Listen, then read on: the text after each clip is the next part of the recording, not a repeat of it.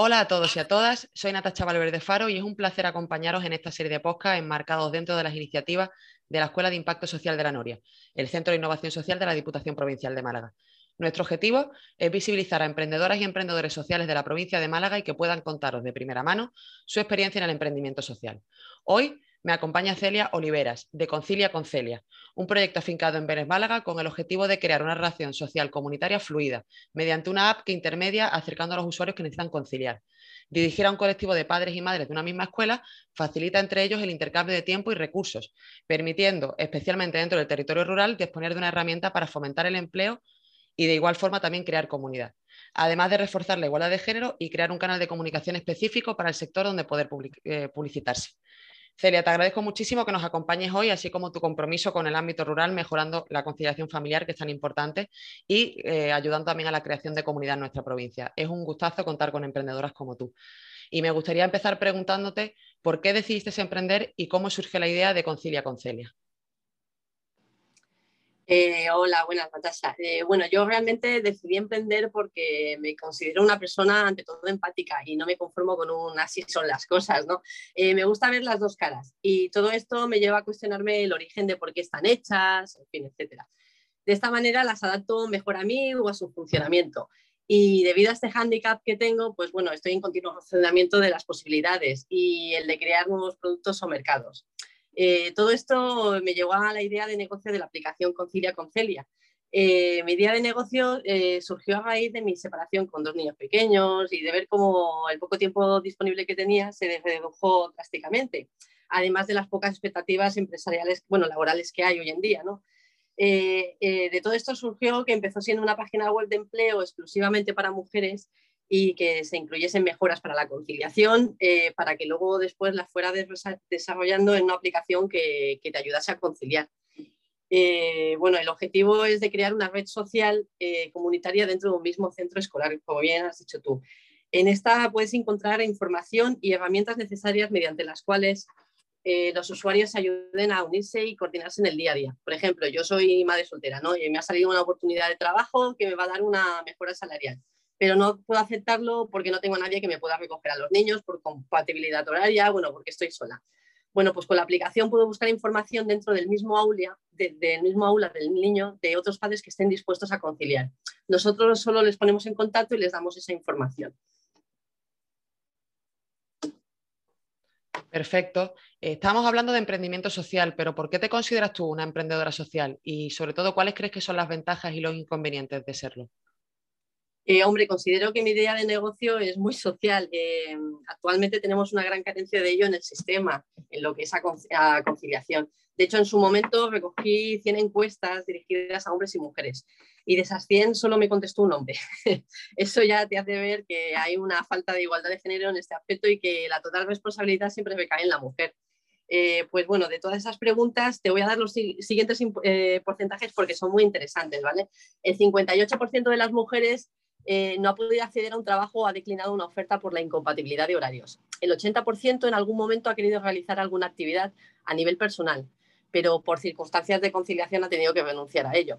Eh, y otro dado que ha sido revelador es que el 17% ha querido separarse alguna vez de su pareja y no lo ha hecho debido a sus escasos recursos económicos.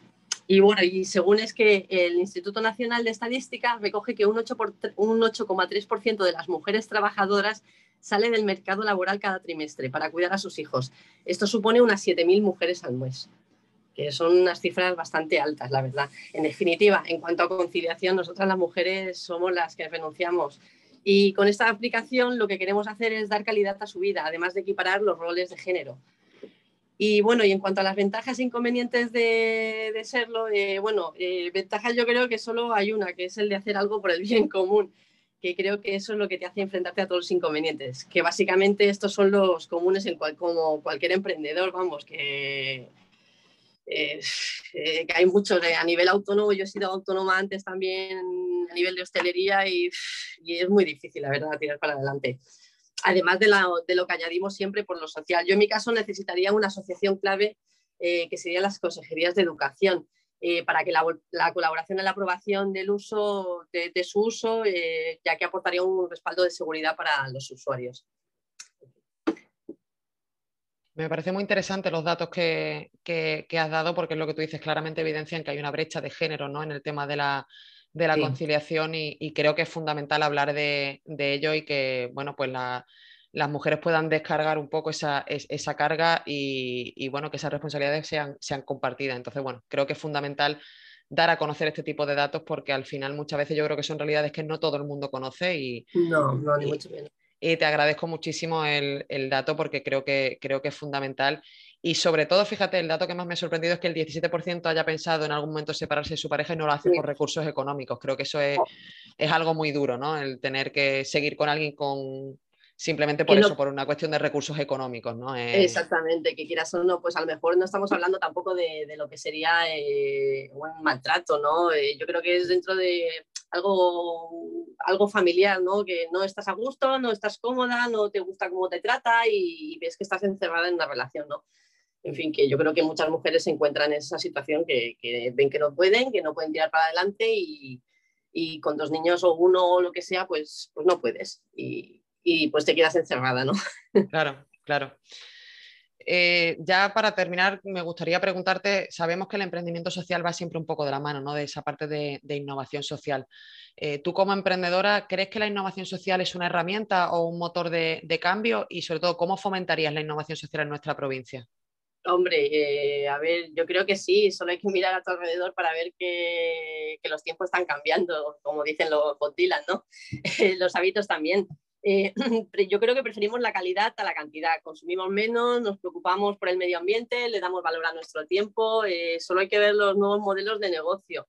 Eh, fíjate, el otro día me fijé en un anuncio que salía de, bueno, el, anuncio nuevo del Brad Pitt del café, no sé si lo has visto, ¿no? fíjate, el, el, como el Clooney que lleva tanto tiempo vendiendo café en cápsulas, ¿no? lleva muchísimos años, que si el café es sostenible, que si tiene un programa de reciclaje de las cápsulas, etcétera. Pero bueno, hace cuatro días sale el Brad Pitt anunciando otra, otra marca, unas cafeteras, ¿no? No sé si lo has visto, pero parece un chiste, ¿no? Tan amigos los dos, ¿no? Y haciéndose la competencia. Bueno, en fin. Pues bueno, en el anuncio, el Brad Pitt entra en un, en, un, en, una tienda de café, de esas que venden café a granel, y, él coge su, va, compra su café, se lo pone en una bolsita de esas de marrones, de papel muy cookie, muy eco-friendly, ¿no? Y va, se va a su casa, eh, se, eh, se molera el café o lo que sea, se prepara en su super cafetera y se prepara un café de la leche, ¿no? Entonces es como diciendo, bueno, a ver, ya las cosas han cambiado, ya no estamos pensando en en lo que es el, un, solo uso, ¿no? Estamos pensando ya en una cafetera que tú vas a la tienda, compras el café, más O sea, que te das cuenta ahí de que ya están cambiando las cosas, ¿no? De que, de que ya no es... Que bueno, en fin, que no... no sé si me entiendes por dónde voy, ¿no? sí, sí, totalmente, totalmente. Es un poco también como el nuevo anuncio que ha sacado Levis que compra menos pero compra mejor, ¿no? Eh, Exactamente, la verdad es que miramos más lo que es, como la ropa, la gente ya no compra, eh, incluso en los anuncios de la tele, bueno, casi todo es, va por la tele, ¿no?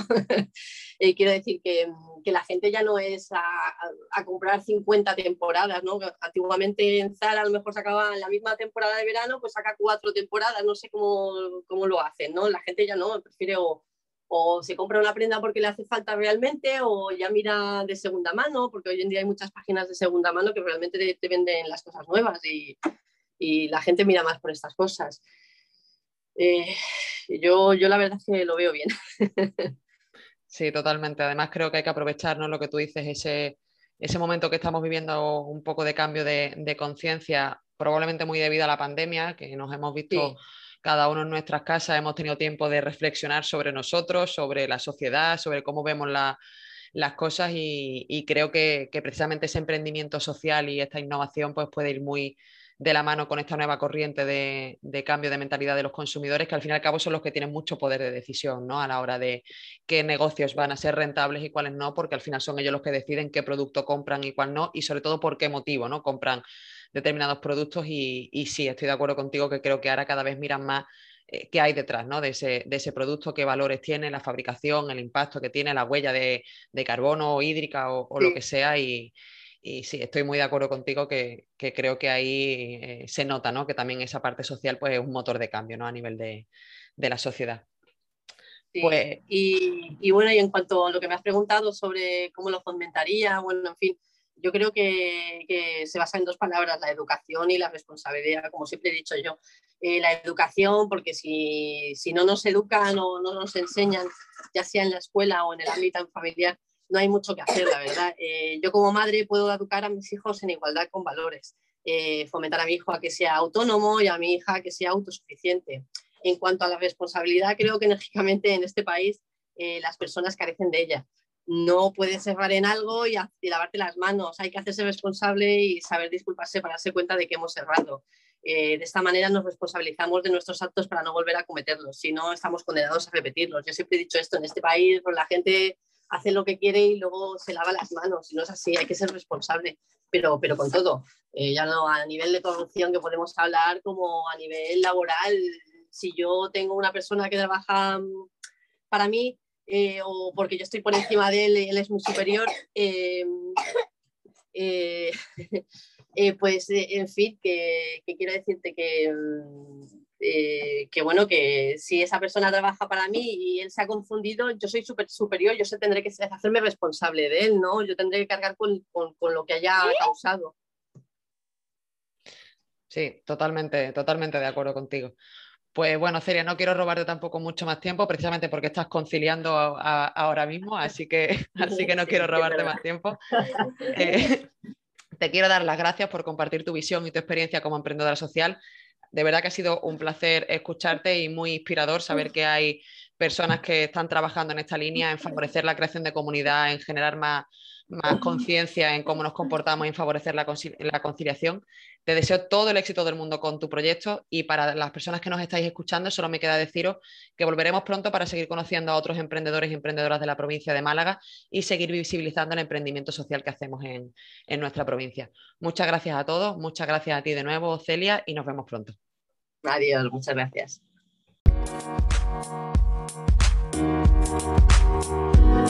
Música